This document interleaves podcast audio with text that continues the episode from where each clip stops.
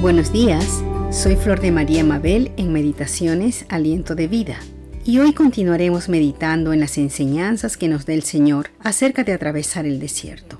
Sobre esto encontramos muchos pasajes tanto en el libro de Éxodo, Números y Deuteronomio, pero hoy leeremos Deuteronomio capítulo 8 verso del 1 al 5. Dice, Cuidarás de poner por obra todo mandamiento que yo os ordeno hoy, para que viváis y seáis multiplicados, y entréis y poseáis la tierra que Jehová prometió con juramento a vuestros padres. Y te acordarás de todo el camino por donde te ha traído Jehová tu Dios estos cuarenta años en el desierto, para afligirte, para probarte, para saber lo que había en tu corazón, si habías de guardar o no sus mandamientos. Y te afligió y te hizo tener hambre, y te sustentó con maná comida que no conocías tú ni tus padres la habían conocido, para hacerte saber que no solo de pan vivirá el hombre, mas de todo lo que sale de la boca de Jehová vivirá el hombre. Tu vestido nunca se envejeció sobre ti, ni tu pie se te ha hinchado en estos cuarenta años. Reconoce a sí en tu corazón que como castiga el hombre a su hijo, así Jehová tu Dios te castiga.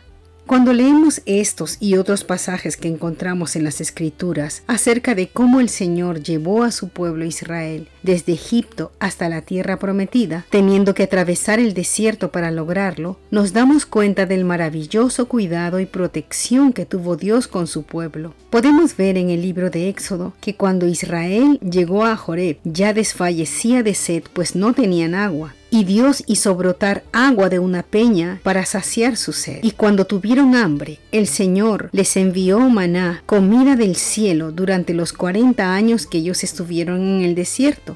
Para aliviar las horas del calor del día, el Señor era para ellos una gran nube que los protegía y daba sombra, y durante la noche era una columna de fuego que los alumbraba y a la vez los calentaba. Y encontramos en el libro de Deuteronomio que durante todo el tiempo que Israel estuvo en el desierto, su ropa no se envejeció, ni sus pies se hincharon.